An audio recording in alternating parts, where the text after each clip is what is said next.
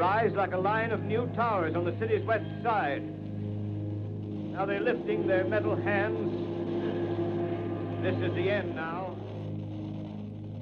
Olá, espécie ouvinte. Que bom que você está vivo. Pelo menos eu acho.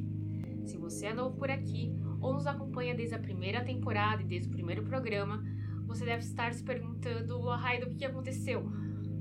Bom, aqui no Prato Feito nós também estamos. Para quem ainda não nos conhece, esse é o Prato Feito, podcast da CEPUSP, a Associação Cultural de Estudantes e Pesquisadores das Universidades de São Paulo. Eu, Lahaida, costumava ser a professora de linguagem visual dessa instituição. Eu apresentava um mundo de criações humanas, disputas de imaginário e instrumentalizava lindos e criativos alunos a um antigo modo de conhecimento, chamado desenho. Você, espécie ouvinte, que possa estar acessando esse programa em um tempo muito distante, ah, eu vou rapidamente contextualizar. Nós, Homo sapiens, classificados na ordem primata e na família Hominidae, habitamos um planeta Terra há 300 mil anos. Mas só há 15 mil anos a gente deixou de compartilhar cavernas com os nossos primos, os Denisovans. Eu estou aqui para registrar, em meio à nossa possível extinção, os modos de vida e práticas sociais que possivelmente nos trouxeram até aqui a essa possível extinção. Não pandêmica, mas de caos social.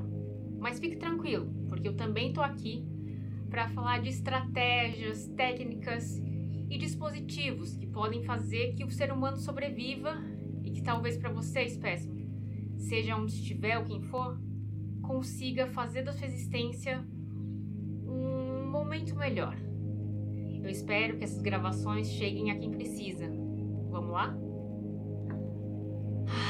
Hoje eu quero relatar uma prática social que caminha com a nossa existência: a cultura de encarcerar, enjaular, prender, cercear a liberdade de outros seres humanos.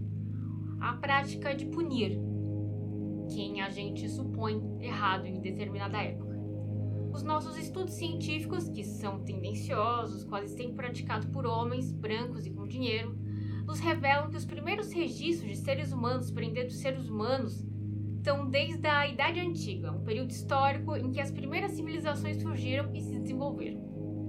Para começar, eu vou relatar uma época marcada pelo nascimento da escrita, por volta de 4.000 a 3.500 anos antes de Cristo. Isso até o Império Romano do Ocidente, 476 anos depois de Cristo, e o início da Idade Média, lá no século V. Sim, eu vou fazer uma leitura bem superficial de tudo mas calma, esses registros são difusos e nos provam que a nossa espécie punia de forma bem diferente de agora, mas também de forma bem semelhante. E eu vou tratar disso porque esse sistema, esse conceito de punição é muito forte para nós, seres humanos. Desse conceito e dessa prática social tão internalizada na nossa estrutura, nós torturamos seres da nossa própria espécie fisicamente, psicologicamente, enfim. A partir dessa construção de punição e vingança, nós, espécime humana, mostramos muitas vezes o que há de pior dentro do que a gente conseguiu construir até agora. Para início de conversa, essa prática de prender corpos de outros seres humanos começa lá atrás mesmo, na idade que a gente vai tratar aqui de começo com clãs e bandos, como costumavam ser conhecidos agrupamentos de seres humanos. Ah, bom, esses Homo sapiens, ao regular a conduta dos seus componentes do grupo, estabeleciam regras e essas regras visavam o bem-estar comum de todos. Tais regras eram direcionadas para a proteção própria ou de quem fazia parte do grupo, ou seja, a pena era um mecanismo de defesa privado, uma vingança individual que esses grupos faziam para se proteger dessa necessidade de estabelecer as regras de convivência, esses grupos surgiram com sanções como meio de manter a comunidade unida e protegida, sendo elas uma das primeiras demonstrações de uma estrutura normativa de conduta. E guardem esse termo: estrutura normativa de conduta.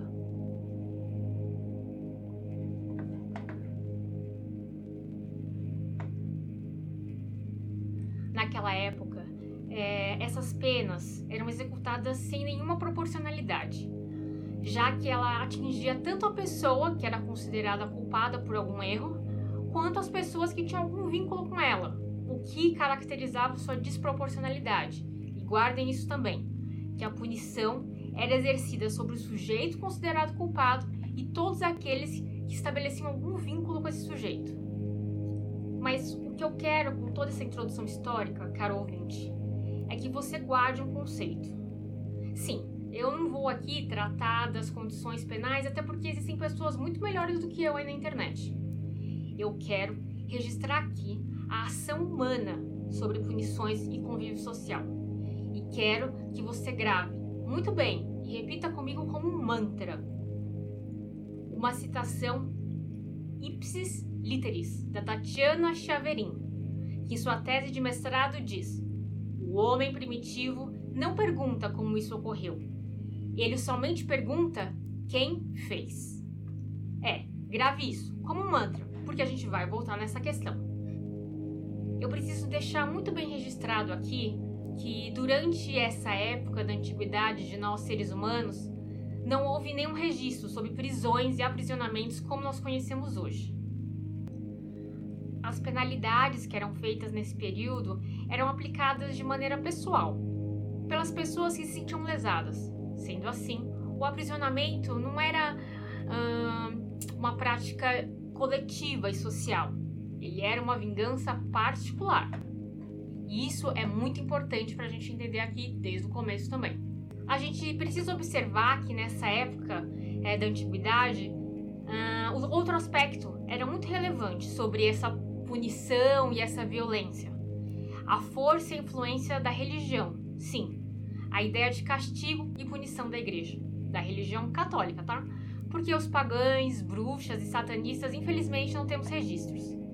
Mas a verdade é que eles deviam ter suas formas de punição também, né? Afinal, estamos tratando aqui da espécie humana. Bom, se antes os clãs, bandos, igrejas e famílias poderosas da antiguidade é que decidiam suas punições privadas, com medo da barbárie generalizada, em 1780 a.C., no reino da Babilônia, foi constituído o Código de Hammurabi, a lei de Talião, que muda, sistematiza ou pelo menos tenta sistematizar uma primeira lei, regra de conduta social. Você já deve ter ouvido essa regra. Ela é a tal do olho por olho e dente por dente. Olha, espécie meu ouvinte, aqui eu já vou colocar minha opinião pessoal, tá? Eu acho que nessa de olho por olho, dente por dente, todo mundo fica cego banguela. Mas enfim, para além da minha opinião, que provavelmente, espécie meu ouvinte, é também compartilhada por uma minoria da minha espécie. Fato é que esse é o primeiro registro de ordem e conduta institucional feito pela minha espécie. Esse é um primeiro registro onde existe uma conduta institucional que não vem nem das vinganças privadas, nem dos castigos morais e éticos da igreja. Mas eu quero, espécie, que você guarde uma coisa muito importante sobre a lei de Talião e Hammurabi inteiro. A característica essencial do Código de Hammurabi é uma diferenciação das penas de acordo com a classe social. Bom, dito isto, podemos passar para outros séculos, onde nós humanos nos organizamos em estados, com ideologias modernas. Sim, nós dessa espécie formamos um estado moderno, que ocorre ao longo dos séculos e é visto por nós como uma grande conquista humana. A formação desses estados modernos para nós e para vários estudiosos como nós, representa a saída, a, a, a, desconstrução total daquele homem primitivo.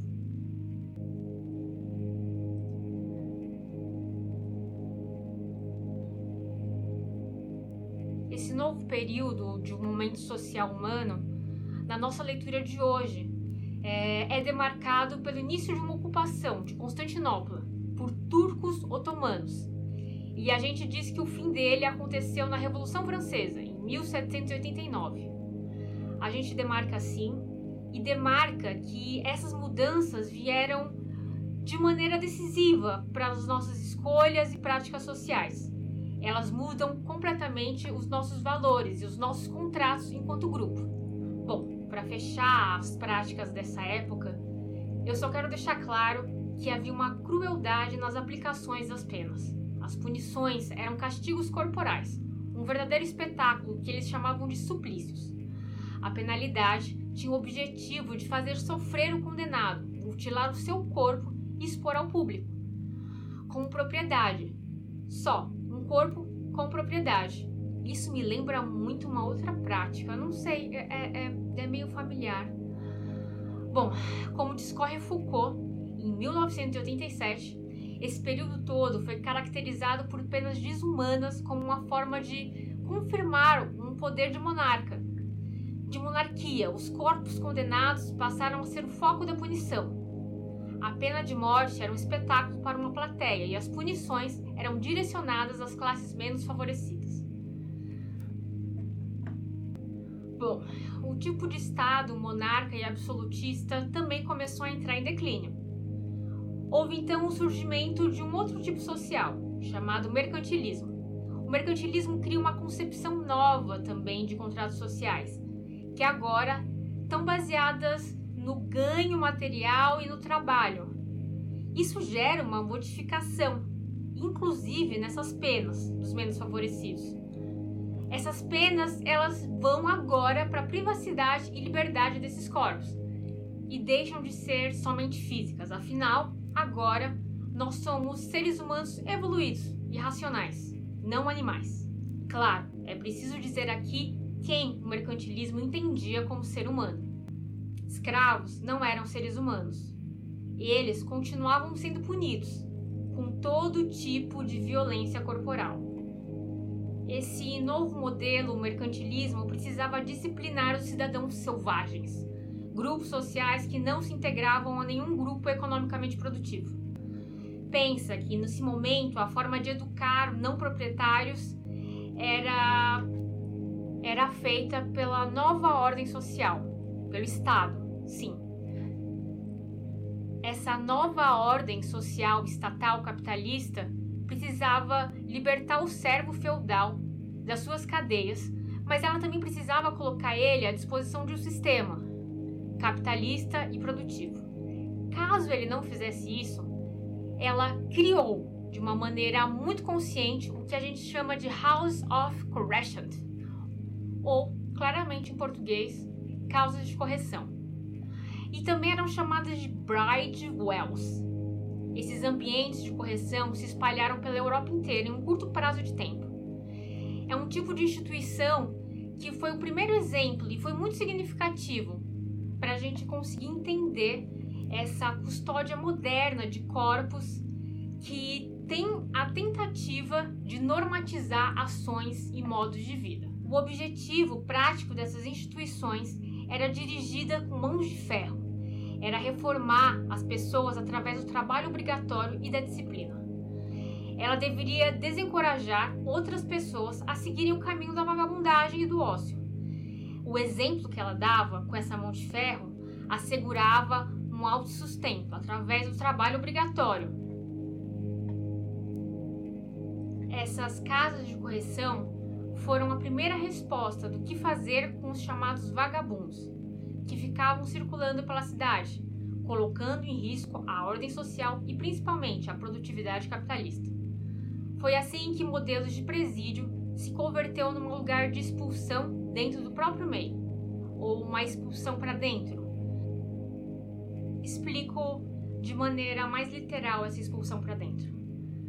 Pessoas que não se enquadram no modelo essencial capitalista produtivista vão ser retirados, na verdade, retirados da sociedade que tem esse modelo, para ficarem abrigados num sistema institucional que vai colocá-los nesse modelo. Ou seja, você é retirado para dentro dessa ideologia. Se você não faz ela por vontade própria, você vai fazer ela por obrigação. É isso, caro espécime ouvinte, que eu quero chamar de retirar para dentro. Esses lugares foram transformados em casas de trabalho na Holanda, na França, na Inglaterra. Esses lugares são um embrião do que a gente entende hoje por presídio. A diferença desse modelo começou a ser feita principalmente pela Holanda, pela França e pela Inglaterra na época. Mais séculos se passaram da nossa existência e veio um modelo de iluminismo, baseado num tal de contrato, feito principalmente por Hobbes e Locke. Bom, isso tudo, gente, é uma grande história e a gente não vai conseguir tratar aqui. Esse assunto tem outros trabalhos realizados por intelectuais que são muito melhores que eu e você pode achar na internet vídeos, artigos, textos, teses. O que é preciso enfatizar é que depois houve uma revolução industrial na nossa sociedade e aí houve o surgimento de máquinas e tecnologias trazidos por essa revolução. Com essa revolução industrial houve um aumento no número de desempregados e um êxodo rural muito, muito, muito grande. Agora era preciso tirar esses camponeses feudais dessa mentalidade e colocá-los numa mentalidade capitalista e produtivista. Isso provocou um aumento nos métodos terroristas de prisões. Inclusive, era uma forma melhor de criar e formar proletários com uma mão de obra extremamente obediente. Gente, não vai dar aqui para tratar da história das prisões. Então eu vou me ater no nosso segundo bloco apenas ao Brasil, a um território do qual estou falando aqui. Aqui estou mais um dia, sob o olhar sanguinário do vigia. Você não sabe como é caminhar com a cabeça na mira de uma HK. Metralhadora alemã ou de Israel, estraçalha ladrão que nem papel. Na muralha em pé mais um cidadão José, servindo um estado, um PM bom, passa fome metido a Charles Bronson. Ele sabe o que eu desejo, sabe o que eu penso. O dia tá chuvoso, o clima tá tenso. Vários tentaram fugir, eu também quero. Mais de um a cem, a minha chance é zero. Será que Deus ouviu minha oração? Será que o juiz aceitou a apelação? Manda um recado lá pro meu irmão. Se tiver usando droga, tá ruim na minha mão. Ele ainda tá com aquela mina. Pode crer, moleque, é gente fina. Tirei um dia menos ou um dia mais, sei lá, tanto faz. Os dias são iguais. Acendo um cigarro e vejo o dia passar. Mato o tempo pra ele não me matar. Eu sou uma sobrevivente endêmica do país chamado Brasil, onde nós já atingimos a marca de 812 mil presos. A criação da primeira prisão no Brasil é mencionada na nossa Carta Régia. Honrado Marquês do Lavradio, quinto rei e capitão-geral de mar, terra do estado do Brasil. Amigo, eu, rei, vos envio muito saudade, como aquele que prezo, sendo-me presente os muitos indivíduos de um e de outro sexo, que graçam nessa cidade, e que pela sua ociosidade se acham existentes em uma vida licenciosa, pervertendo com seu mau exemplo aos bons e considerando eu o quanto seja indispensavelmente necessária uma providência que evite os males que daqui se seguem, a que por serviço de Deus e do bem público devo ocorrer. Sou servido façais praticar nessa cidade o estabelecimento das calcetas e casa de correção, para os homens e mulheres que se acharem nos referidos termos e na conformidade do que se observa nessa corte pelos meus reais decretos, de que serão com estas as cópias, esperando eu com esta providência se evitem as perniciosas consequências que se seguem das ditas gentes e se contenham estas em menos desordem com medo do castigo. Escrita no Palácio de Nossa Senhora da Ajuda, a 8 de julho de 1769. Rei para o Marquês do Lavradio, Carta Régia de 8 de julho de 1769. Se a gente considerar o número absoluto de presos, o Brasil ocupa a terceira posição no ranking de maior população carcerária do mundo. Ele só perde para a China e para os Estados Unidos. Além disso, ele tem um total de superlotação carcerária que equivale a 166%, conforme dados dos estudos de sistema prisional em números. E esses dados são bem atuais, eles são agora, de 2019. Darcy Ribeiro, na década de 80. Se em 20 anos os governos não, não construírem escolas, faltará dinheiro para construir prisões. E mais de 40% dessas prisões foram causadas por danos ao patrimônio. E aí eu quero que você lembre daquela frase que eu pedi para você lembrar. O homem primitivo não pergunta como isso ocorreu. Ele pergunta apenas quem o fez. No cenário social do Brasil hoje, 41,5% das pessoas encarceradas ainda não cumprem uma pena definitiva, ou seja, são presos provisórios. 10% dessa população brasileira são jovens de 18 a 24 anos, representando um terço de todas as pessoas em regime prisional nesse país. 62% dessa população prisional é negra, preta ou parda. E 75% dessa população também é analfabeta ou analfabeta funcional, que tiveram apenas o ensino fundamental completo, ou pela metade. Ou seja, uma classe social de humanos que não tem meios financeiros ou de formação e informação suficiente que permita que eles se defendam de forma justa contra o Estado. Pior, eles dependem do Estado para sua própria defesa. E novamente, lembre-se daquela frase: característica essencial do Código de Hammurabi era a diferenciação das penas, de acordo com a classe social. Os humanos, nascidos nessa administração imaginativa que a gente chama de Brasil, são organizados e presos de formas diferentes. A gente encarcera esses corpos basicamente em quatro modelos: o CDP, que é o Centro de Detenção Provisório, onde ficam os presos que aguardam julgamento. A penitenciária compacta, é onde, após julgamento, os seres sociais e corpos condenados ficam, sendo em regime totalmente fechado ou semiaberto. Essa penitenciária compacta é muito parecida com o CDP. A diferença é que ela tem, ou deveria ter, cozinhas, oficinas e salas de aula. Outra sigla para ser usada é a CRP.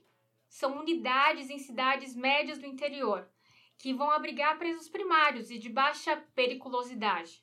Esses centros vão abrigar detentos em regime semiaberto, prevendo uma ressocialização aos poucos e uma reinserção na sociedade. A última sigla que a gente vai falar aqui é a CPP, um local específico que abriga detentos que cumprem o final de pena, também em regime semiaberto. Essa é a penúltima etapa da sentença, depois, o preso tem a liberdade condicional ou vai para o regime aberto. Bom, dito isto sobre a cultura humana brasileira de aprisionamento, vamos agora direto ao ponto. Tá errado. Tá tudo errado. Começou errado, se aprimorou errado e vem sendo errado e injusto do início ao fim. Sendo os motivos errados, a forma errada, as consequências horrendas. Evandro Lins e Silva, agora, no século XXI. Hoje, a prisão não regenera nem ressocializa ninguém. Ela perverte, corrompe e deforma, avilta e embrutece, sendo uma fábrica de reincidência. Nós estamos, e não só no Brasil, mas no mundo inteiro, encarcerando uma única classe social e uma única etnia. Porque negamos os defeitos e as causas sociais que formam esses seres humanos de suas práticas. Encarcerar uma única classe ou etnia é, na verdade, para mim, formação de campos de concentração. E no Brasil, a gente já viu isso acontecer, desde a sua construção até o Inferno Verde, feito no Acre durante a ditadura militar. Essa prática contínua histórica brasileira. Aqui, assim como em outros lugares, como nos Estados Unidos, a justiça é um produto, uma mercadoria, e quem paga pode usufruí-la. E quem não tem meios sociais não vai ter condição de acessá-la. E isso já é de tempos mesmo. Engels, em 1845, em seu livro A Constituição da Classe Trabalhadora na Inglaterra, diz exatamente na página 145.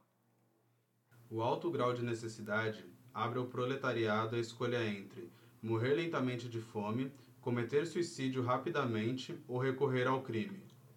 Bom, cara espécie, Dentre essas escolhas, qual você acha que a maioria de nós, seres humanos, escolheu? Atenção, está no ar a Rádio Libertadora. Atenção, está no ar a Rádio Libertadora. Atenção. Temos presente em nossos estúdios. Atenção. E o grito de sobrevivência desse episódio serão dois escritores e filósofos muito importantes para tratar desse assunto: Angela Davis com Mulheres, Raça e Classe, e Michel Foucault, com Vigiar e Punir. Sobre esse último, eu queria esclarecer uma coisa que é muito importante para a gente entender aqui. Para esse autor, as instituições que nos governam ou que nos assistem, sejam dedicadas à saúde pública, como hospitais, manicômios ou asilos, ou sistema prisional, que são as casas de correção, reformatórios, presídios e cadeias, são, na verdade, clínicas especializadas ou voltadas para a educação. Isso acontece também no campo das drogas, com viciados que vão para clínicas especializadas e ambulatórios de desintoxicação. Seminários, escolas, universidades, centros técnicos nada mais são do que espaços de opressão controlados por uma equipe dirigente. O objetivo maior dessas instituições não é a defesa da sociedade. Esse poder é exercido por uma equipe dirigente, uma classe dominante, mas não só. Porque o mais interessante de toda a teoria do Foucault é que ele não reduz o punitivismo e a vigilância à classe dominante somente. Ele coloca isso dentro de uma episteme. Sim. Ele fala do Datena também. E de como, às vezes, mesmo a gente não sendo essa classe dominante, a gente quer exercer esse poder. Então, se eu fosse você, iria atrás de alguns rascunhos ou sobras do que o Foucault chama de episteme. Recomendamos também aqui, para sua sobrevivência, ver a série 13ª Emenda, que está disponível na Netflix ou de graça no streaming. Ah, e tem também um vídeo disponível no YouTube, de 6 minutos. 6 minutos. O vídeo se chama Os Demagogos do Sistema Penitenciário, coluna 104. Ele está disponível no canal do Dr. Drauzio Varela. Sim, ele também é um médico importante para você conhecer um pouco mais de como funciona a sociologia interna dos presídios. Recusamos absolutamente terminar esse episódio apenas em dados, desgosto e desesperança. Para isso, a gente pediu ajuda. A gente chamou até aqui os representantes da geração Z, direto da turma de março de sábado do Cursinho Popular. Eles, o futuro e por isso a vanguarda da nossa espécie, vão fazer aqui um registro de um caminho imaginado e ideal para essa nossa constante prática de aprisionar. Fala aí, Schaufens. Zero. Hygiène et sécurité Lyon 3.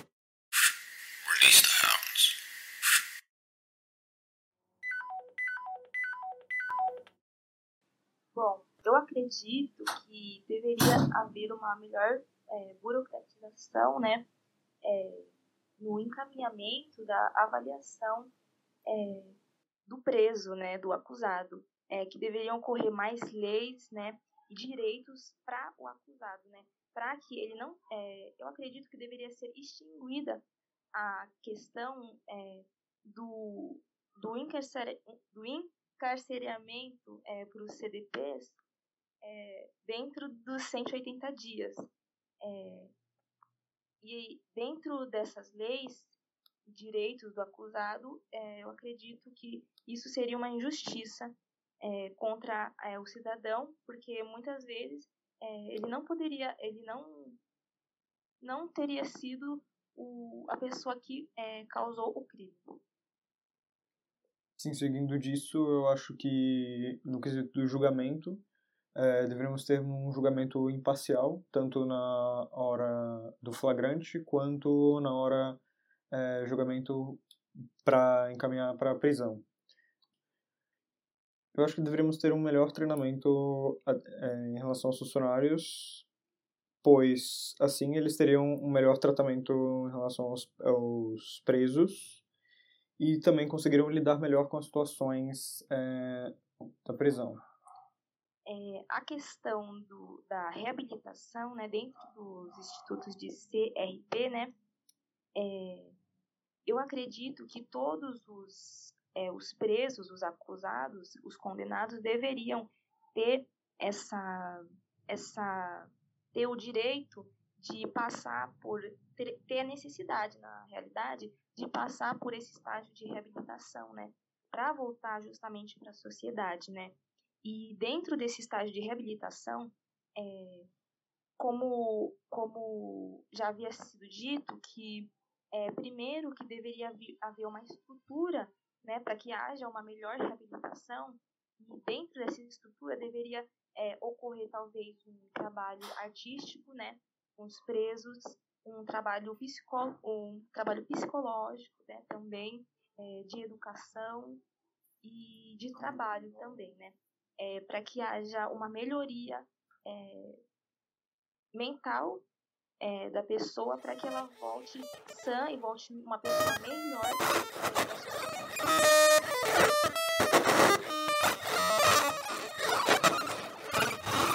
Por hoje é só. Câmbio, desligue e sobreviva.